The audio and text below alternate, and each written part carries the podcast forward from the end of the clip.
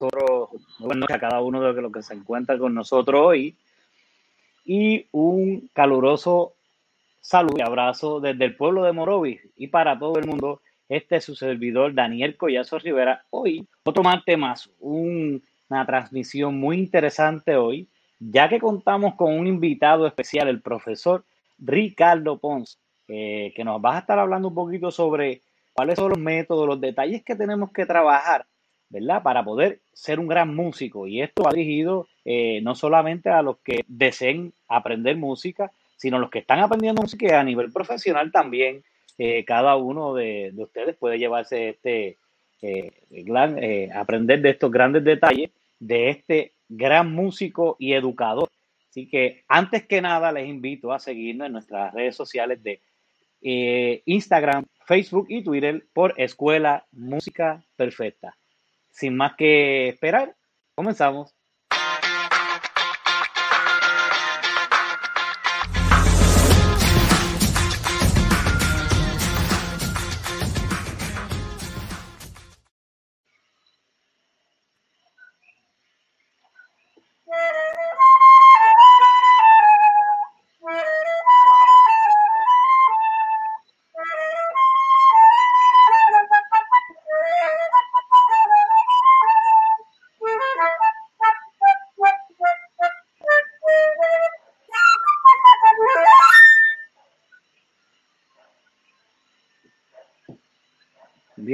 Saludo. Buenas noches. Voy a tocar dos cositas más bien breves antes de comenzar a hablar.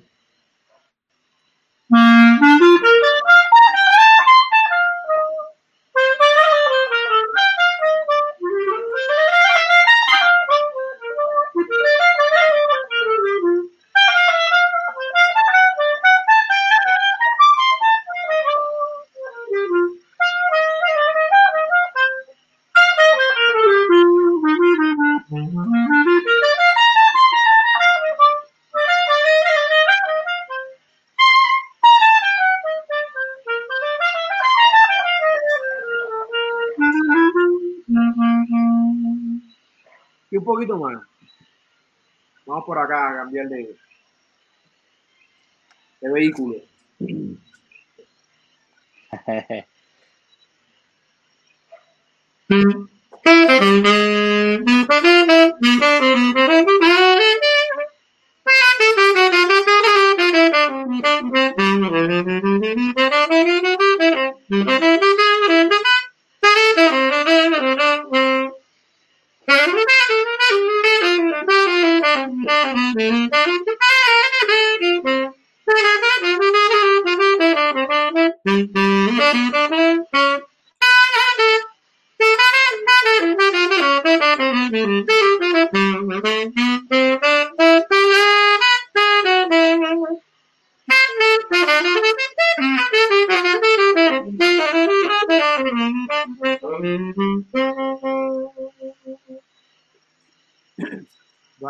Buenas noches.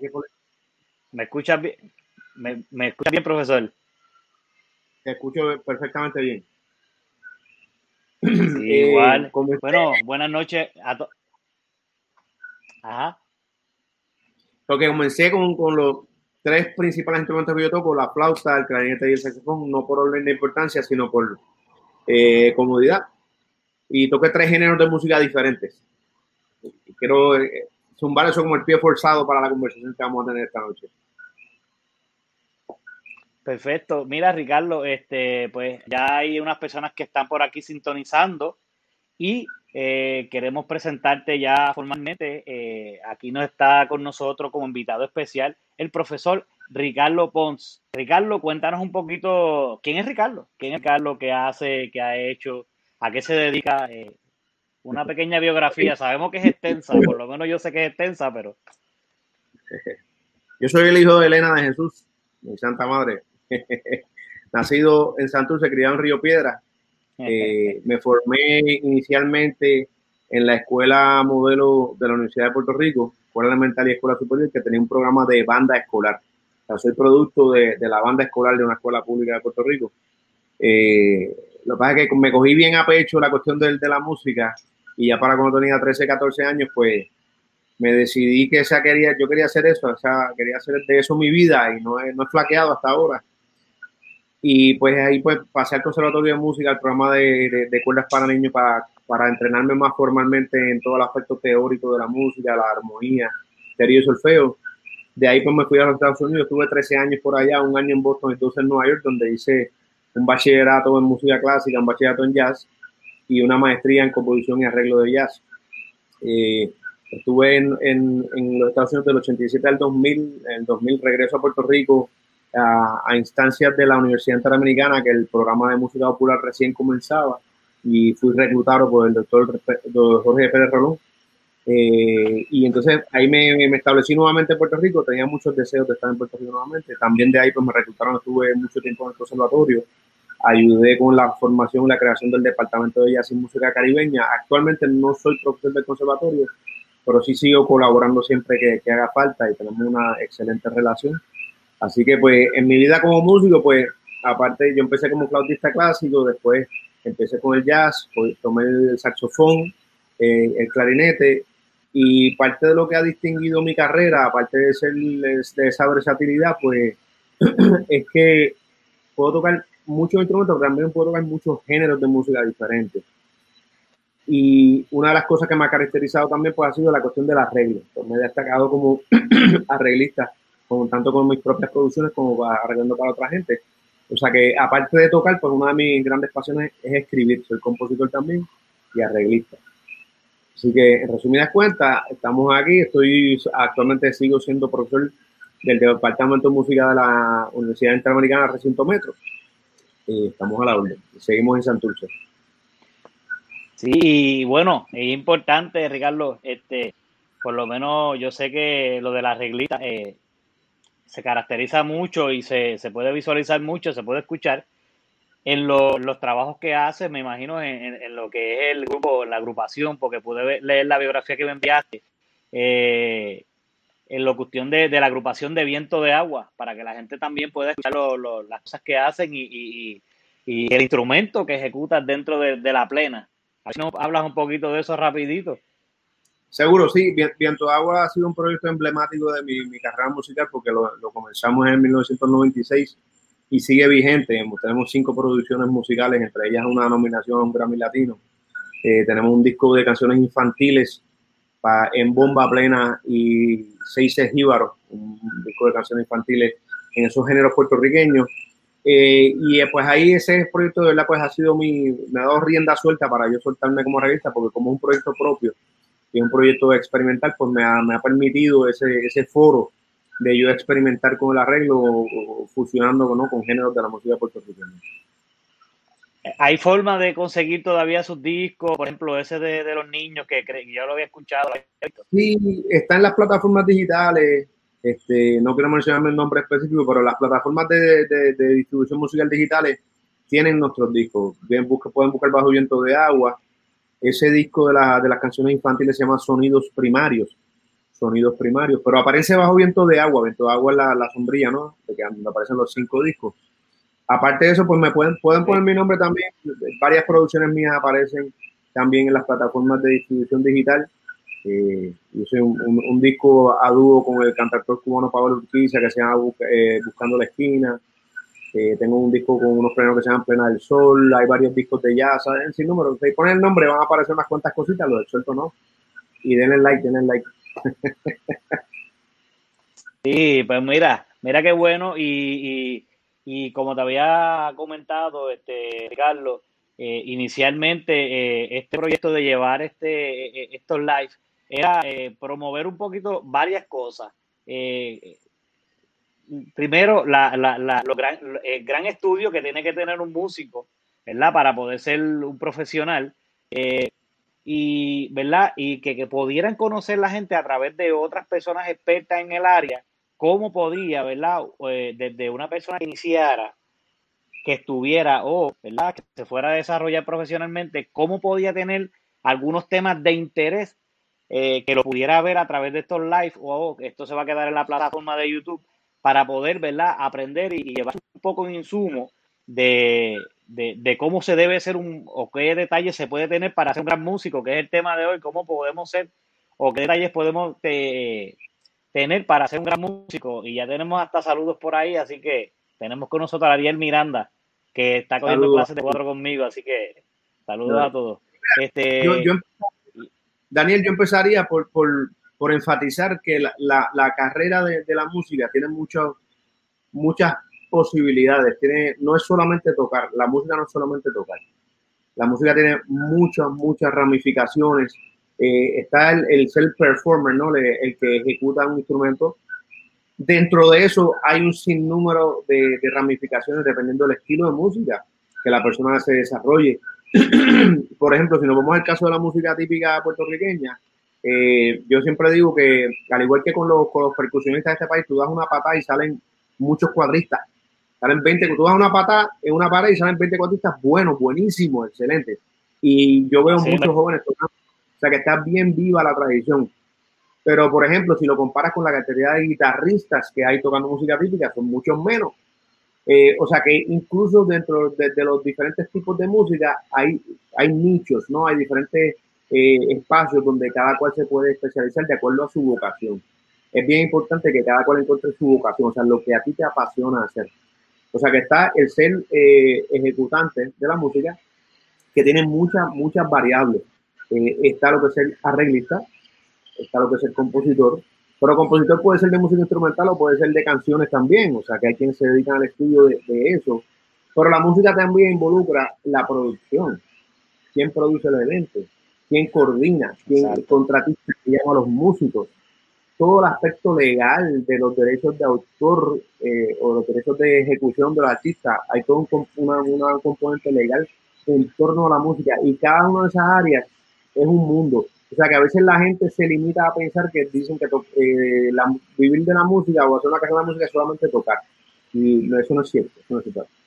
Está el aspecto educativo, la enseñanza, ¿verdad? Y muchos de nosotros que somos músicos profesionales complementamos con la enseñanza. La enseñanza es una parte integral de nuestras carreras, eh, lo cual es buenísimo porque yo siempre les enfatizo a los jóvenes que nosotros, ninguno de nosotros nació en una mata. O sea, que nosotros tenemos que entender el deber de entender quién viene antes que nosotros para nosotros hacer un eslabón con esa persona y entonces ser eslabón para la próxima.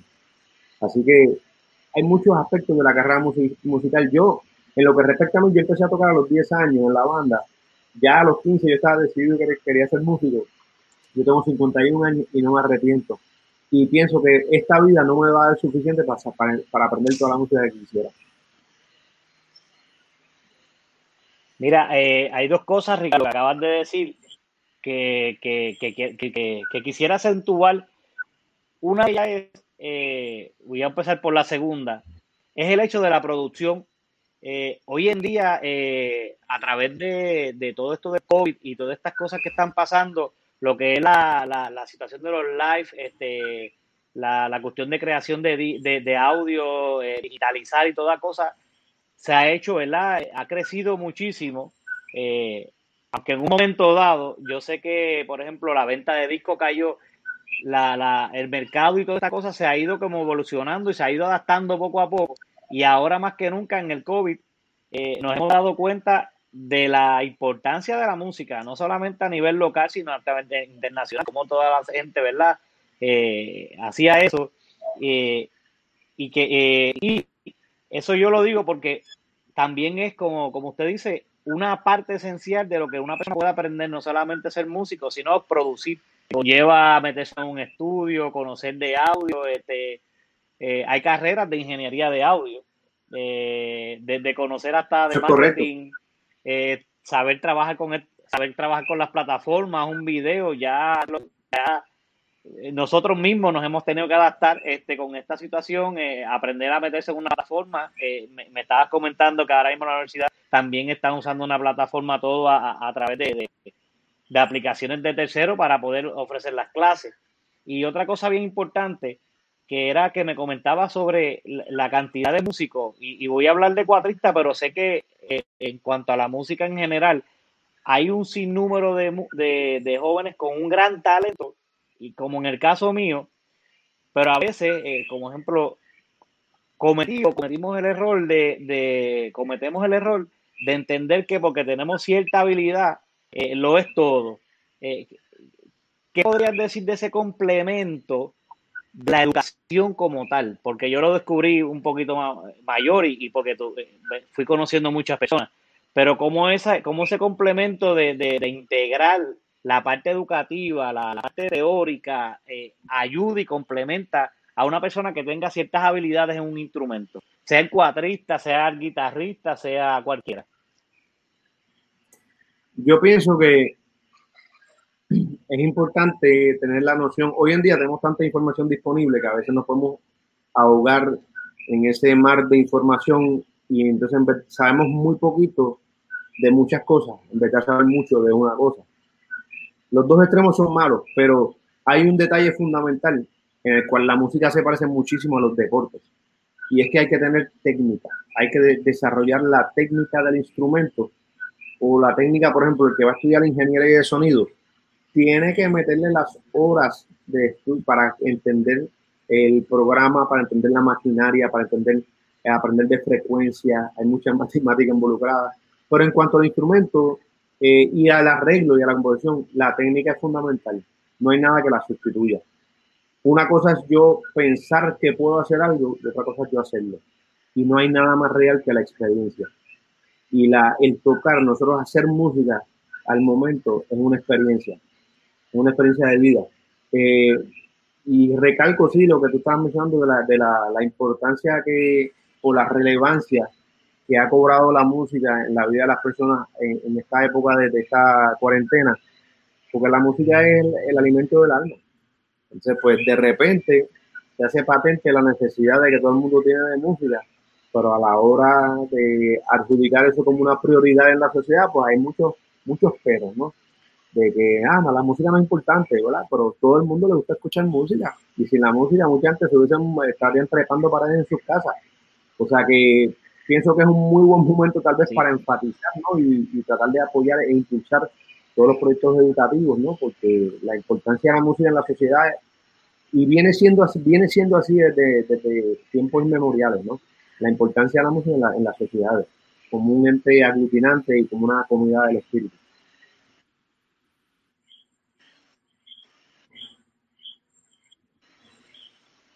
sino cultural, porque por ejemplo lo que es la música autóctona, eh, lo que nos identifica aquí en otros países, ¿verdad? Eh, nos hace sentir únicos, eh, en el caso del cuatro, ¿verdad? Y sé que otros géneros también lo trabajan. y es bien importante. que, que, que, quisiera resaltar de lo que me acabas de decir en cuanto a la práctica. y en cuanto a la práctica y en cuanto a la importancia de este momento de la música. Y me explico.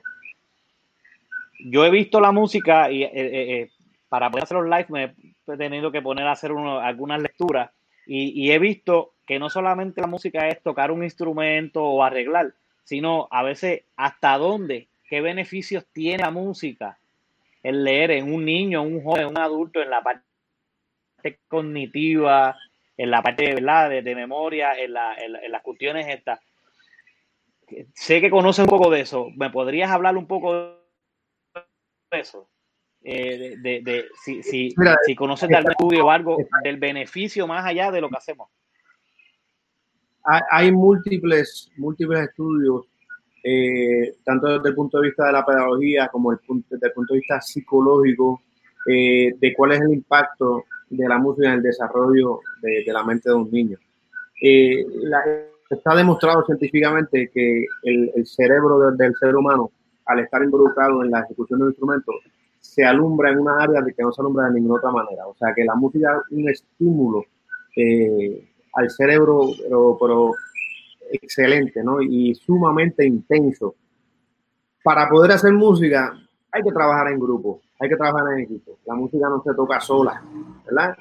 Hay ciertas cosas que uno puede hacer como solo, pero llega un punto en que necesitamos coordinar con otros seres humanos para llevar a cabo la música. O sea que la, música es una experiencia de crecimiento intelectual desde el punto de vista del, del, conocimiento de los géneros, de la cultura, pero también tiene que ver con la cuestión cognitiva, la desarrollo, desarrollo de destrezas motoras. Y esa misma disciplina que hace falta para poder, poder llegar a ser un músico, eh, músico adecuado, ¿no? pues ayuda en tantas otras etapas porque te obliga a disciplinarte. La música es una disciplina muy estricta.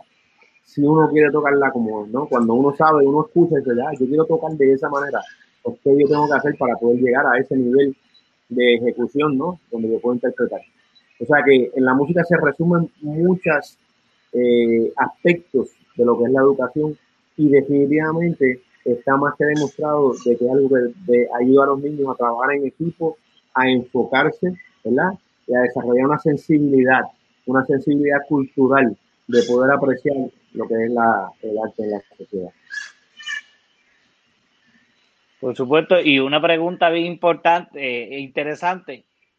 ¿Cuánto tiempo o, qué disciplina adquirió Ricardo eh, para poder ser mejor, ¿verdad? Eh, ¿Cuánto tiempo ha dedicado diario? ¿Qué, ¿Qué, recomendaciones tú tienes para una persona que esté o desea aprender a tocar algún instrumento?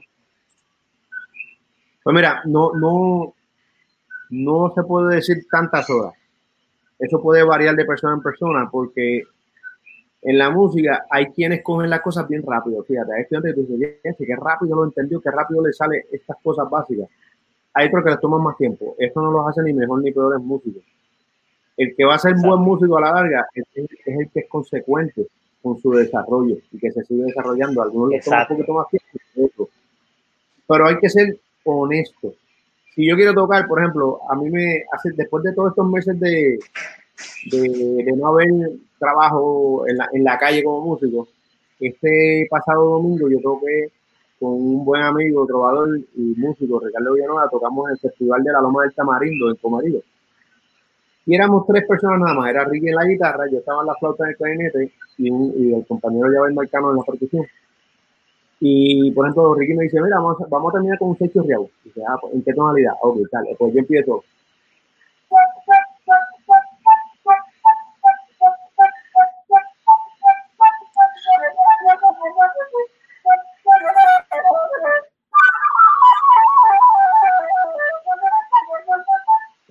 ahí tuve un fallito ahí, pero está, se me mezclaron varias introducciones. Pero por ejemplo, si yo quiero tocar esa escala, yo sé que el 6 chorreado se toca rápido, pero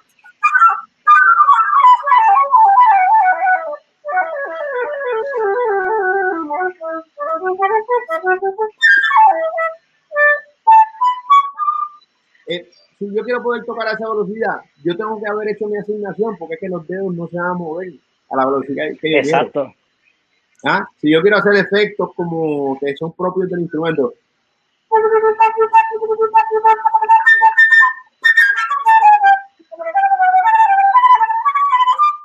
Yo tengo que haber coordinado mi lengua con los dedos, ¿verdad? Con el aire que le estoy echando. Y ahí es que viene el concepto este de la técnica. Si yo quiero lograr hacer algo, tengo que haberlo practicado lo suficiente para que me, me salga a la velocidad que yo quiero. Entonces, ahí es que yo digo, tiene el concepto de la, de la honestidad con uno mismo. Yo puedo pensar que me quedo chévere y así quedo, o yo puedo ser bien severo conmigo mismo y decir, todavía me falta, ah, pues tengo que practicar más. Por eso digo que la cantidad de tiempo que se le dedica es relativa al, al, al, a la destreza inicial de cada cual, pero el resultado debe ser el mismo. El resultado debe ser que dominemos esa, ese aspecto del instrumento.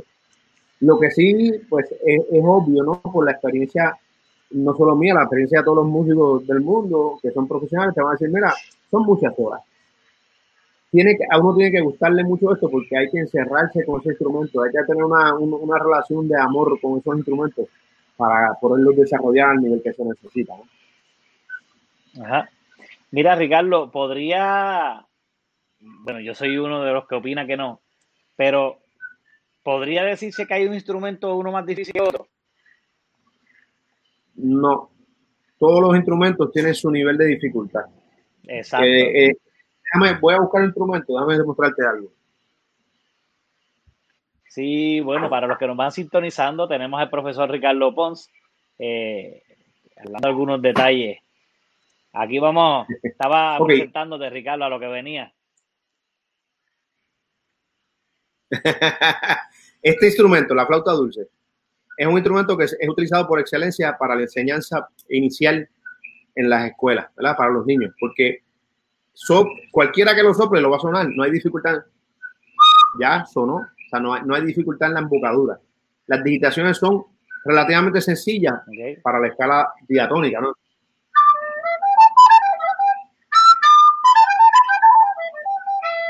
Ok, ¿qué pasa? Eh, saludos, José Gran. Entonces, ¿qué pasa? Que este instrumento es bien fácil para empezar.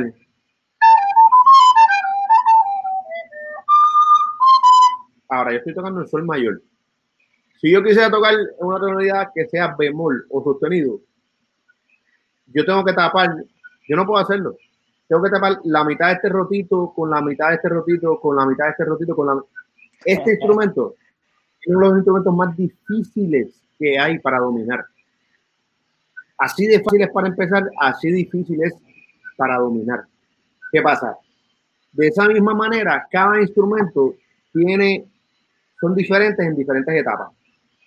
Hay instrumentos que son fáciles para empezar, otros, por ejemplo, el, el mismo clarinete. El clarinete inicialmente suena, pero va a estar chillando va a estar chillando por meses, por por un par de años. Que se salen los gallitos, por aquí, ¿verdad? Que siempre el, relajo siempre, mira, se comió un pichón, que salió, ¿sabes?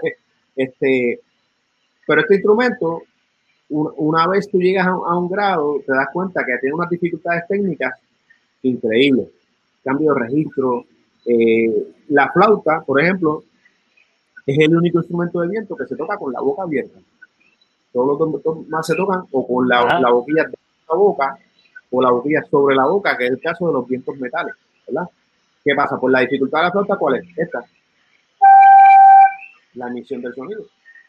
Eso es lo más difícil de la flauta inicialmente, inicialmente. O sea que cada instrumento tiene su nivel de dificultad en diferentes momentos. Todos, todos. No hay ningún instrumento fácil en realidad. Puede ser fácil empezar a hacer dos o tres cositas, pero para dominar un instrumento, todos requieren mucho tiempo, dedicación y orientación. Es bien importante que un te guíe a uno. Sí, yo te comento porque cuando voy a dar clases de cuatro guitarras, la gente me dice, voy a coger clases de cuatro o de guitarra porque es más, más fácil que el cuatro. Y de hecho, eh, eh, yo le digo siempre lo mismo, yo digo, no hay ningún instrumento fácil o difícil, sino es saber hacerlo bien eh, por la cantidad de tiempo que se lleva, bueno, y aunque en el 4, eh, haciendo, ¿verdad? Un paréntesis dentro de todo esto, el 4, a veces yo le explico a la gente que toca tantos géneros, eh, toca mucho de oído, la exposición que tiene es demasiado de oído, la dinámica es bien distinta. Y, y, de verdad que es un orgullo tener, ser parte de, de un grupo de músicos que a veces la mayoría, algunos, salen del campo, eh, los viejos de antes no conocían eh, eh, de música, cómo portaban, cómo hacían esto, de verdad que es una magia la, música de nosotros y quienes la tocaban, hablando un poco del cuatro, pero sí es cierto, ¿verdad? Que, que, la práctica, el dominio, para mí, como siempre había dicho y por eso lo había preguntado, lo difícil es poder seguir la disciplina y poder, ¿verdad? desarrollarse en el instrumento como tal.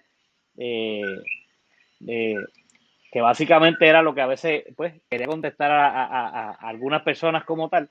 Eh, bueno, en, cuanto a algunos instrumentos que, tú sugieras que, algún niño deba iniciar o algún joven deba empezar, ¿es una preferencia o, tú crees que pasa por lugares? Porque, por ejemplo, acá en el campo se ve más el cuatro de la guitarra. Es más raro que, que, que, que, que, alguien me diga, mira, quiero coger clases de flauta o quiero coger clases de, de, jazz. Eh,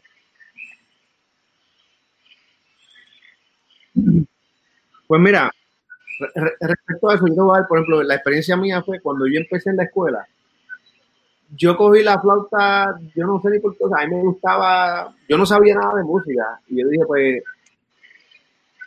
vamos a empezar con la flauta, sabes, a ver, y, me, quedé prendado de la flauta, me fascinó, pero yo recuerdo que había clarinete en la banda y, yo recuerdo el coger un clarinete y mirarlo y decir, que, mucho, que muchas cosas tiene este instrumento. Yo me acuerdo hasta cómo olía ese primer clarinete que tuve en las manos. Eh, yo pienso que, ah, mira, a mí muchas, muchas personas me escriben, muchos padres me escriben, ¿no? Pidiéndome recomendación de cuando le van a comprar un instrumento a un estudiante, ¿verdad? Eh, yo lo que les digo es que los instrumentos inicialmente siempre se le al, al, al joven, ¿verdad? a un niño, se le debe comprar un instrumento de lo que llaman calibre de estudiante. ¿Por qué? Porque los instrumentos profesionales son sumamente costosos y es porque son piezas de arte súper refinadas, aparte de los materiales, ¿no? O sea, y la artesanía. O sea que cualquier instrumento que sea el que le atraiga al niño, mi recomendación es que se consiga un instrumento que no sea demasiado sofisticado, porque en primer lugar, tú no sabes si el muchacho va a desarrollar o no va a desarrollar este, aptitud por la música. O sea que hay que darle un periodo de prueba. Exacto. Así pasó conmigo. Mira, yo tuve, la primera flauta que yo tuve, que es una flauta que en ese entonces, está hablando del 1900, ¿qué te importa? Este, costó casi 200 dólares, que eso en ese tiempo era una fortuna. Era una fortuna. Pero a mí esa flauta me duró hasta que tuve 16 años, que yo estaba bien encaminado en mi carrera musical y mis padres hicieron tremendo desarrollo para comprarme un instrumento de, calibre intermedio. Y no fue hasta que yo me a estudiar a los Estados Unidos que hicieron otro desarreglo y se vendió un carro que había en casa para comprarme una flauta profesional. O sea que los instrumentos tienen esa, esa hay tres categorías. O sea, tienen básico, ¿verdad? De estudiante, intermedio y instrumento de profesional. Que yo entiendo que no, no hay ninguno, la accesibilidad que tenga el estudiante de coger clases, tal vez eso puede ser una, así, una motivación para el instrumento en el cual empiece eh, el, el, niño o la niña, ¿no? Eh, pero no, o sea, tiene que ver con vocación. Yo siempre les, digo a los padres, observen si, el niño tiene vocación la vocación es eso, que a ti no te tiene, cuando ti no te tienen que decir que hagas algo y tú lo haces como quieras, pues eso es vocación. A mí no me tienen que mandar a practicar, nunca me tienen que decir, mira, si te a practicar, que no has practicado, jamás, porque a mí siempre me ha gustado. Y eso es lo que hace el músico, ese, amor por la música, ese deseo de, de, de pero ¿cómo que se hace esto? Y hasta que no me salga, no me paro esta silla. Sí, sí, sí, no, y, y, estamos en lo correcto. A mí me practicaba mi mamá a veces quería practicar y otras veces no. De hecho, mi mamá desarrolló, agudizó, me practicó tanto y tanto. Sí, a mí me daba clases el de Mapellé. Bueno, me dieron clases muchos, Gilberto y varios músicos, pero el último que se quedó eh, conmigo fue, fue, Joe. De hecho, un programa en el municipio de Morovi eh, con el Centro Cultural, eh, que yo, ¿verdad? A través del municipio, pues, seguí con Joe. este y, por ahí fue que, ¿verdad? Inicié un poquito la cuestión esta, pero mi mamá era la que me practicaba, porque yo empecé a los siete, siete años el cuatro y agudizó tanto el oído que, que ahora que falle ella le, le, cacha, como quien dice, le cacha la nota. Se entrenó contigo. Así que es un aprendizaje. Sí, sí, o yo me entrené con ella porque la disciplina o la cogía o no la cogía. Era una hora sagrada de, en cuanto a escalas y cinco canciones y canciones viejas y así, porque mi instrumento principal es el 4. Ajá. Pues mira, mira, Daniel, hay, hay, un aspecto bien importante también que los jóvenes deben considerar, es que el aprender a tocar un instrumento es, una, es abrir una puerta a todo hacer música, y la música es algo sumamente amplio. Eh, por eso yo cuando empecé tocando, toqué un, un 6 celines en la flauta, toqué, estaba haciendo unas improvisaciones sobre una plena de clarinete, y tocó un estándar de jazz en el saxofón. Dentro de lo, una vez uno llega al, al, a un dominio relativo del instrumento, pues uno puede decidir explorar diferentes tipos de música. Por eso es que esto nunca se acaba, porque es muy amplio, entonces la cantidad de géneros que podemos experimentar. Lo que sí, al igual que, por ejemplo, por aquí veo que, que yo sí te estoy diciendo a mi hija que quiere tocar todo, eso es normal, porque esa curiosidad es buenísima pero para llega un punto en que, al igual que cualquier cosa, para que haya un desarrollo, pues tiene que haber un enfoque. Tiene que haber un enfoque. Y ahí es que viene la cuestión de la vocación. Yo pienso que todos los jóvenes se deben exponer a, muchas experiencias para que ellos mismos poco a poco pues decidan o vayan descubriendo cuál es su vocación. ¿no? ¿Y qué instrumento les gusta? Claro, claro. Eh, yo te digo, a mí... yo a veces esta vida no me va a dar, yo, yo quisiera ser violinista, yo quisiera ser cantante, yo quisiera ser pianista, me fascina el piano, pero no me, esta vida no me va a dar para eso. Sí, yo pienso que a veces el acceso, eh, por ejemplo, acá pues no, no, no hay muchos violinistas o, no hay muchas personas que toquen oboe o no hay muchas personas que, pues acá en el campo no se ve mucho. Eh, sí he visto que hay personas que siempre me han llamado, mira, bien pocas. Creo que es por la exposición o por falta de, verlo. Yo, yo no sé si estoy bien, pero yo la mayoría de las veces yo le digo a los jóvenes que cogen las clases, yo le digo, mira, eh, te gusta entretenerte, juegas y haces de todo. Mira, ¿qué parece si haces un playlist en alguna de, las de las plataformas estas y te pones a escuchar música distinta, eh, ¿verdad? Eh, también crear esa curiosidad hasta de manera subconsciente de, lo que es música, ¿verdad? Eh, en la variación. Eh, eso, eso me lo había recomendado también una vez, no sé si te recuerdas, de, Raymond Miranda, que yo aprecio muchísimo. siempre me decía, tienes que ponerte a escuchar música distinta para hacer cosas distintas. y nunca, como tú acabas de decir, nunca se acaba de aprender, nunca se acaba de aprender. Así que todas las personas que crean que ser eh, músico. Mira, una vez, Ricardo, Cristian estuvo aquí en Morovi. Yo hice eh, algo de plena, de, la bomba y la plena, una presentación que vino, Jesús Cepeda. Eh, y, de, casualidad estuvo Cristian Nieves y Cristian Nieves se puso a hablar con los muchachos que yo tengo del grupo de cuatro que tenía y, le dijo, no, es que yo me sentaba a las 5, 4 de la tarde y pasaban 6 o 7, 8 horas este, eh, y, hablando de la pasión que me hablaba, y, y mami me quitaba porque eh, si no me quedaba practicando y me decía, mira, ya, ya tienes que ponerte a estudiar la que me mandaba. Según él lo nos comentaba. Claro, hoy en día, ¿quién, eso es fruto. Hoy, lo que es Cristian Nieves eh, es fruto de eso, todas esas horas de práctica por mucho tiempo. En la música no, no hay atrechos. Yo no creo que en la música nada más, o sea, en cualquier disciplina que uno decida aprender, pero no hay atrecho, hay, hay que hacerla, hay que caminar el tramo.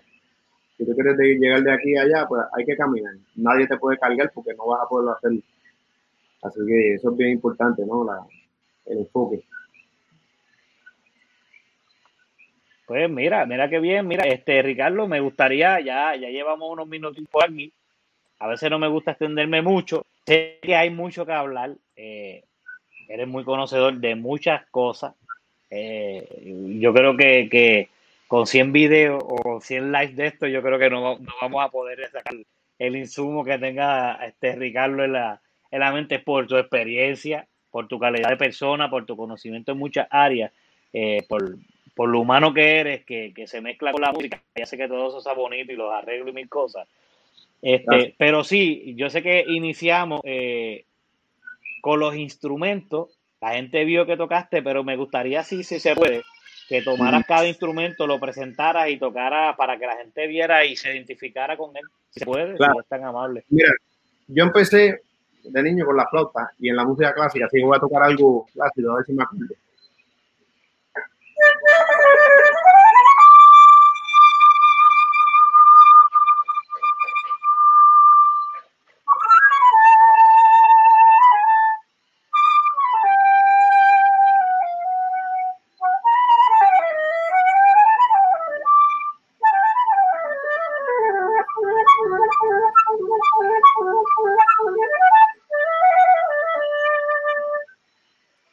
Traversa, eh, tocando música clásica, porque eso es otro, cada instrumento, si vas a tocar otro tipo de música, hay que estudiarlo de una manera un poquito diferente, ¿no? si fuera a tocar este, algo más de música popular, pues, pues cambiar el enfoque. Toqué la, la flauta, luego toqué un poco de clarinete, el clarinete es un instrumento que yo siempre estudié informalmente y que me he desarrollado más en él como intérprete de plena, porque en Puerto Rico, por razones que no vienen al caso ahora, pero ha habido una ausencia del clarinete en la música pues, por muchísimos años. Y a mí siempre me llamó la atención y pues por eso también le, he tratado de dedicar un poco a él. Eh, pero yo no toco clarinete clásico, ni mucho menos. Pero puedo tocar lo que yo toco, ¿no? El clarinete.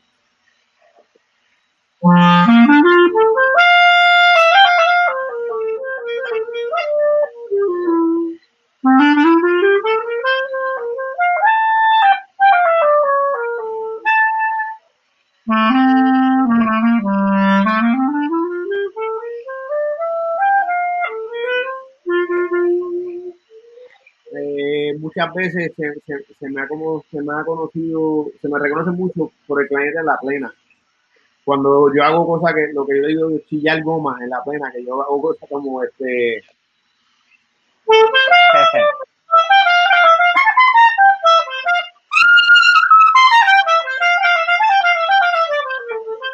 Exacto. Pues, pues, estilo, ¿no? De, diferentes maneras de tocar el mismo instrumento. Tengo muchos amigos en la sinfónica que a veces cojo clases con ellos cuando me siento estoy demasiado cerrero, vuelvo, ¿verdad? y entonces, pues, está la, la, familia de los saxofones. En este caso toco el saxofón tenor, que fue con el cual yo empecé. Pero me gusta mucho tocar alto. Me gustan tocarlos todos, dependiendo del tipo de música también. Eh, me parece que el, el, el tenor es de lo, el más expresivo tal vez para ciertos tipos de música. Eh, O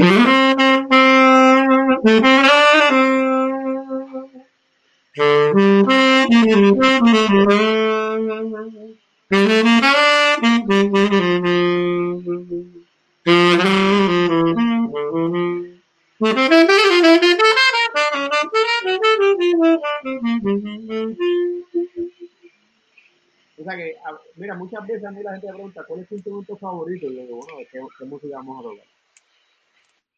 Porque dependiendo del tipo de música, me parece que yo tengo preferencia por cierto instrumento, dependiendo del tipo de música que vaya a hacer. Yo, por ejemplo, he trabajado muchísimo, muchísimo, muchísimo con, con Mapellé. Eh, pues, en la música típica, lo más, lo más que, que pega para mi gusto es la flauta del clarinete pero también yo hago muchas bohemias con Tony Mapelle y me llevo o el tenor o el alto, porque son más, pegan más con la onda del bolero. O sea, el, se ponen más, un poquito más hacia el jazz, pues pega más con el bolero. Así que, dependiendo de, de, la música que voy a tocar, dependiendo de qué lado de la cama me levanté, pues quiero tocar tal con instrumento. Tal instrumento. A mí me pasa más con, no es que uno tenga músicos preferidos, eh, uno tiene lo que le llaman, no sé si lo has escuchado, eh, Saludos, mira, por ahí está Álvaro, Álvaro Calderón Martínez. Gran músico, amigo, hermano de la vida. Sí, mira, y también yo sé que saludó otra persona, es que eh, para los que nos están viendo, si nos están saludando escribiendo, no todo se ve por aquí por este eh, por los comments de la página. Yo creo que nada más se ven los de la escuela y eso, pero eh, eh, hablamos un poco sobre eh, la, esquina de uno. Yo, yo cuando depende quién es el cuadrista, me gusta tocar guitarra. O depende quién es. Cuando, cuando, por ejemplo, yo, yo, todos los guitarristas para mí son buenos. Por ejemplo, uno es Carlos Martínez, este, eh, Gardo, el de la cerradero de aquí de Morovito, una guitarra de excelencia, este, el zurdo de Corozal. Cuando yo voy a tocar un tipo de choque guaracha, y después toca revés, que es como un iluminado, que eso, eh, eh, que yo no sé cómo aprendieron, eh, pero pues ya en ese caso me gusta tocar el 4, este, es otra cosa, yo no sé si eso pasa en, la flauta, viene para algún lado específico de estos instrumentos o, básicamente viene... Bueno, como te dije, dependiendo del estilo de música, por ejemplo, si yo puedo tocar, para un ejemplo bien, bien preciso, yo puedo tocar, este, estar tocando un, un, bolero, ¿verdad? Y cojo el alto o tengo el tenor y de repente el bolero se transforma en un cha-cha-cha, pues yo suelto el saxofón y cojo la flauta, ¿verdad? Porque es propio del estilo, o sea, hay ciertos estilos de música donde, donde, donde se fomenta un instrumento o otro, donde hay más historia de ese instrumento. Lo que pasa es que eso es interesante, porque de repente viene alguien con un instrumento que no es propio de ese estilo y lo hace sonar bien en ese estilo sea que eso es otro reto, es otro reto que tiene el músico, ¿no? Sí. Cómo yo me integro a un estilo de música que usualmente no usaría flauta o no usaría saxofón. Que no usaré, exacto. Mira lo que a mí me pasó. Yo, la última vez que yo toqué en Morovi, que fue el verano, este verano pasado, no el anterior, yo fui para allá con Andrés Jiménez y con Cristian, ¿no? Eh, y hacía un paquetón de años que Andrés no iba por razones que tampoco vamos a discutir aquí en detalle, ¿verdad? Por un boicot que le habían hecho a Andrés en muchos polos. Pero dio la mala pata que ese día estaba lloviendo, la plaza empaquetada y le cayó una gotita de agua en el panel de control de volumen al 4 de Cristian el 4 se fue. Se fue, 17 y no volvió nunca. Y le tocó al hijo de él entonces tocar, mira, este, un oro dueño.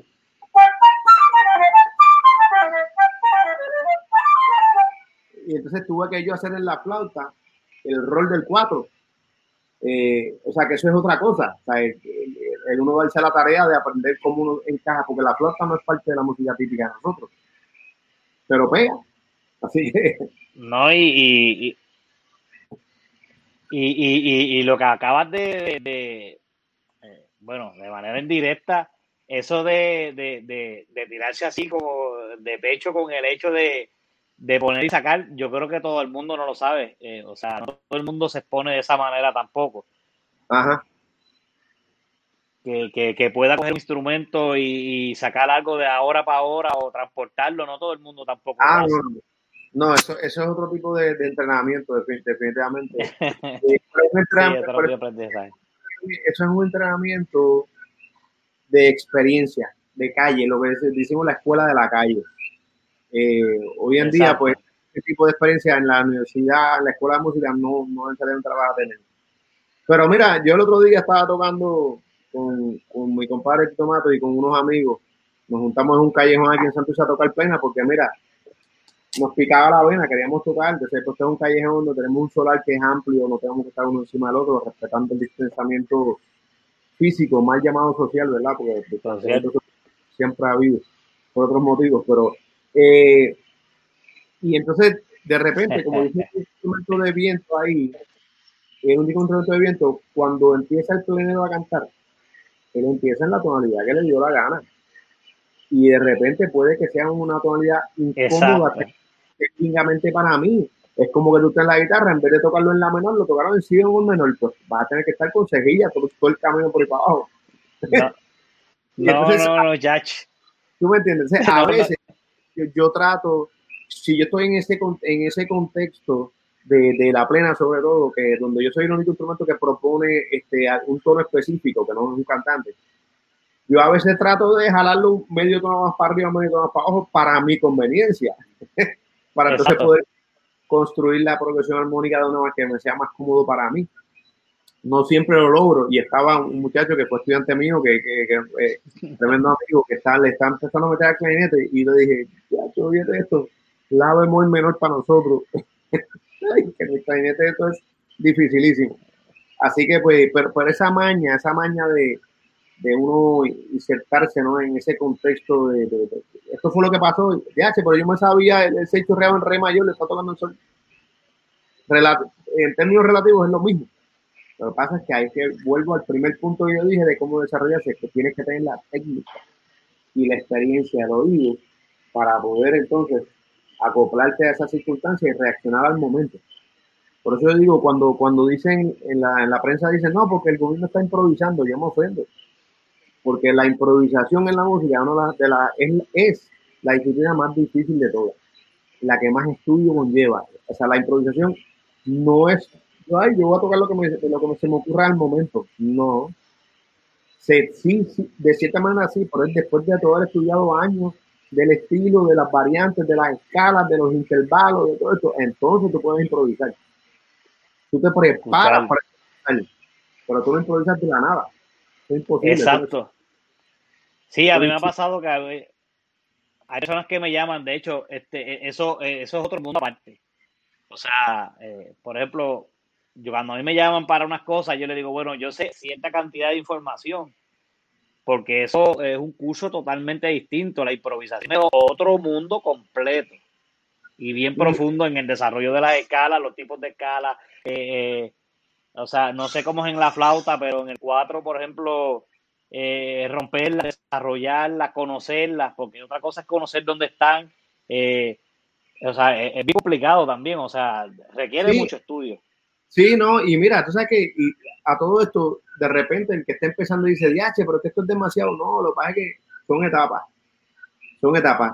Si, si uno desarrolla una técnica sólida, la técnica es la misma para cualquier tipo de música. la técnica es tu relación personal a ese instrumento. Yo quiero tocar una escala a tal velocidad y la puedo tocar porque tengo la técnica para hacerlo. Pero entonces, de lo, otro es la cuestión de tú conocer los estilos de música, porque yo no puedo improvisar en una plena como improvisaría en el, en el bebop o como improvisaría en una salsa. O sea, cada estilo de música es un, es un vocabulario. La música es un idioma universal pero cada estilo es un idioma, es un, un, idioma aparte en realidad. Sí, son muchos, muchos, muchos idiomas a la vez. Así que pues lo importante y lo chévere, lo rico es meterse, cuando si quieres hacer tal estilo, pues métete de, lleno de ese estilo hasta que lo domine. Y sugerencia, ¿verdad? Uno a la vez. ¿Quieres aprender tal estilo de música? Quédate en eso un año.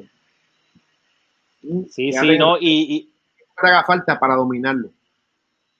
Mira, eso que, se olvida. Y, hablando de eso, eh, es que eh, seguimos hablando y, nos envolvemos, pero cada, eh, por ejemplo, cada género conlleva mucho estudio de, manera individual. O sea, hay personas que pueden ser jazzistas, jazzistas o clásico, clásico, o música popular, música popular, este que no es que un músico, por ejemplo, yo que toco, mi fuerte es más la música jíbara, pero entrar en el jazz no, no, no lo es. Y eso no quiere decir que no sea músico, es que muy fuerte es la música jíbara. Porque el, eh, el jazz es otro, otro mundo completo. Mira, respecto a eso, Daniel, es importante tener en mente lo siguiente. Eh, si usted, cualquier persona que se fuera a dedicar a música puertorriqueña, una vida no le da para aprender todos los géneros de música puertorriqueña bien tocado. Porque nada más en Puerto Rico hay una variedad de en, la, cuántos seises hay, cuántos aguinaldo, después si te vas para la pena, diferentes tipos de la bomba es bien extensa también, y por ahí no vamos para la danza. O sea, una vida a duras penas nos da para tener una noción global de la música de nuestro país nada más. Imagínate lo que es a la música clásica, jazz. ¿Qué pasa? Desde el punto de vista de la música clásica, que fue lo que yo estudié inicialmente y me apasiona y me encanta, hay no podemos perder de perspectiva, y digo, aquí la conversación puede tomar un poquito otro giro, pero es importante que todo en nuestra sociedad, todo lo que viene de tradición europea es considerado que es superior a nivel cultural. Eh, le llaman música culta a la música clásica, pero no le dicen a un, un mariandá música culta, no, es música del campo, es música jíbara. Eh, yo, yo quisiera, y esto no lo digo despectivamente, porque yo tengo muchos amigos de que se dedican a la música clásica y mi respeto. Pero muchos de mis amigos en la música clásica quisieran poder tocar lo que yo toco, porque ellos no pueden improvisar o no conocen los géneros de la música popular como, yo los toco, pero sabes que yo me he dedicado a eso. O sea, no es que ellos no puedan hacerlo, es que no se no han dedicado al estudio, porque cada género de música conlleva su estudio. Y yo pienso que un poco con la, el jazz también, viniendo de los Estados Unidos, aunque no viene de un origen estrictamente europeo, viene de los Estados Unidos. Y para nosotros, todo lo que viene de los Estados Unidos, hay una tendencia a pesar de que eso es mejor o es superior a lo que nosotros hacemos. Y a mí me fascina el jazz. Y es, una, un es muy cierto, es muy cierto. Es un género musical que tiene una, una belleza Que, no, que no se extingue, una cosa sublime. Pero no es mejor que nuestra música típica, ni, ni es más complejo necesariamente. Don Pablo Casals ese gran chelista que vivió una buena parte de su vida en Puerto Rico, él decía que la música jíbara de Puerto Rico, estaba hablando de los años 50, 40, cuando él vivió aquí, él decía, eso, eso, es como la música barroca. Él comparaba la música jíbara con la música barroca, así de compleja. Así de compleja es, así de compleja es. Eh, por decirte, yo desde el punto de vista mía como, como, como flautista eh, o instrumentista de viento, para el seis chorreado, yo me hice tres, introducciones diferentes. ¿Ah? Introducciones nada más, más los acompañamientos bombardieros. O sea que cada uno de nuestros seis se tiene. El orocope, yo puedo empezar el orocopeño de tres maneras diferentes también. Hay unos cuantos que yo ya me he aprendido. Eh, pero yo me he sentado, yo me he dado la verdad, no solo escuchando, sino cuando yo estoy tocando, con, compartiendo con mis amigos de esa música, pues les pregunto, yo pregunto, porque como eso no está escrito, eso sí me lo tengo que aprender de oído pues, venga, ¿qué fue eso que tú hiciste? ¿Cómo tú hiciste eso? ¿Y cómo se acabó sí, exacto. ¿Cómo es el rabito? ¿Cómo te... O sea, todo ese tipo de detalles hay que, hay que estudiarlo. Pero volviendo al, al, eje de, de, esa discusión, o sea, es la cuestión de, de el menosprecio que puede haber de la, del músico típico versus el que toca jazz o música clásica está presente y hay que cuidarse de eso porque no, esto no, no tiene ningún tipo de validez desde el punto de vista musical. Fíjate, y, y, y, sé que, que, nos hemos pero me gustaría abundar un poco en eso, un poco de experiencia, yo sé que usted tiene más que yo, pero eh, eh, nosotros en los veranos, yo sé que tiene conocimiento de que, por ejemplo, de aquí salen muchos grupos de Puerto Rico. En, esto, en este tiempo no se ha podido, pero los veranos se van hasta a, la área de Europa, así sea España, Bulgaria, Macedonia, Italia, a, tocar música folclórica, totalmente folclórica, lo que es plena, lo que es música de campo y lo que es bomba.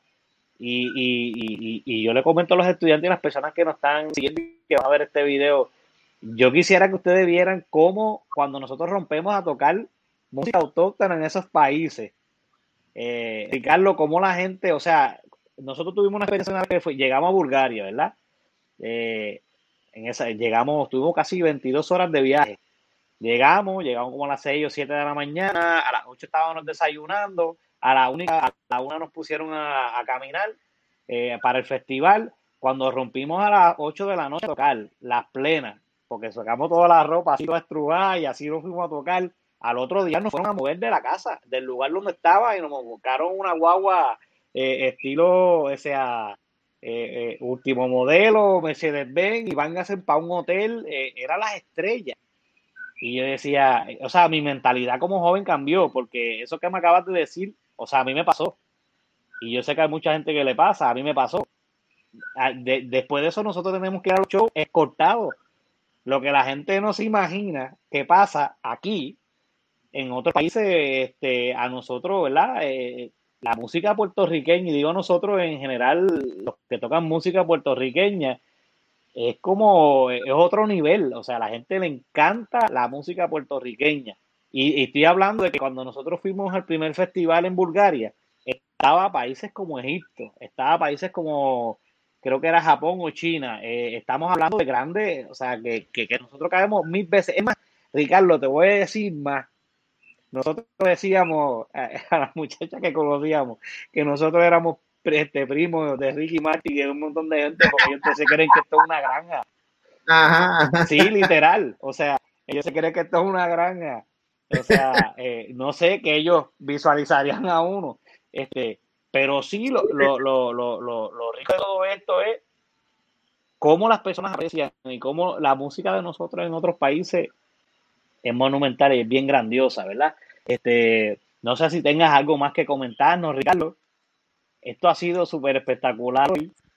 Este, ya vamos para, ya, nos hemos pasado un poco del tiempo que, se supone que teníamos. Un momento tenemos libre.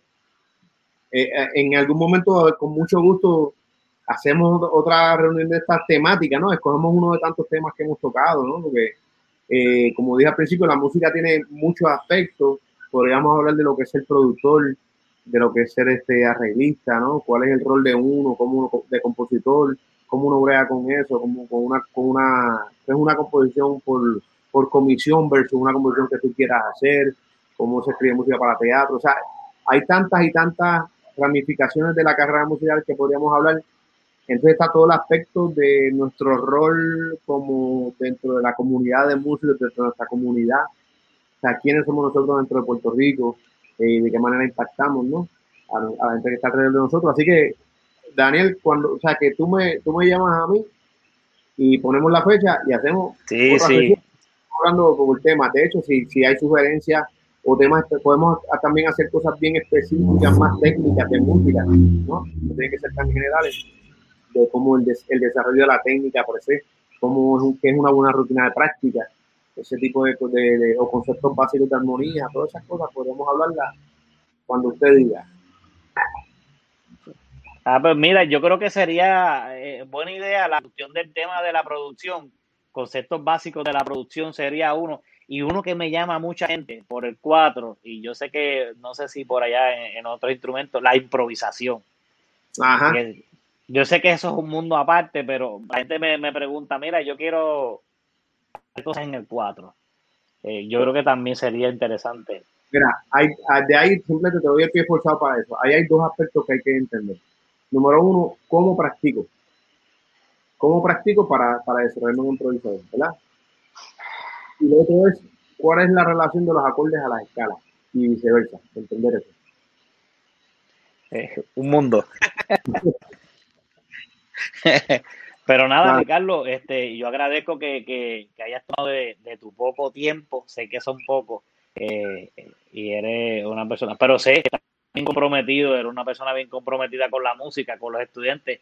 Yo estuve un tiempo contigo en la Inter, así fue que empezamos y nos conocimos. Este, este, y agradezco que, que, que, este privilegio de que hayas estado con nosotros y que ¿verdad? sea para bien para todas esas personas que, que o padres que interesen que sus hijos eh, conozcan un poco de información de cuál es la importancia de la música, en distintos aspectos de la música. Yo sé que hay muchos temas. Aquí podemos estar con Ricardo como mil horas, pero ya nos vamos despidiendo, Ricardo. Eh, agradezco grandemente tu, ¿verdad? El privilegio de haber estado con nosotros, el tiempo que estás con nosotros. Y un abrazo. vamos a despedirnos de esta gente linda que nos, que nos va viendo desde, desde por allá. Buenas noches y gracias, Daniel. Buenas noches a todos. Bueno, muy bueno. Gracias. Sí, gracias a ti. Bueno, eh, esto fue todo hasta el momento. Eh, con nosotros estuvo el profesor Ricardo Pons, como dije anteriormente.